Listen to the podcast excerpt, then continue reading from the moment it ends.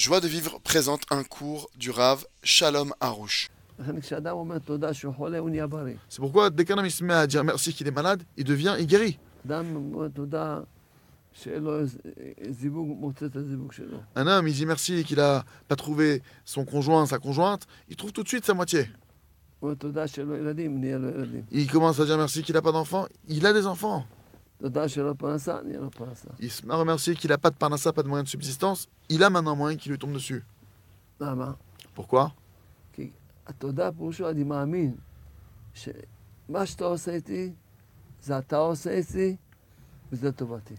Remerciement, qu'est-ce que ça signifie? Ça signifie que j'ai la foi, que ce qui m'arrive, ça vient de toi, maître du monde, et que ce que tu fais pour moi, c'est bien. Et moi, je me soumets devant toi. Et j'accepte avec amour ce que tu fais avec moi.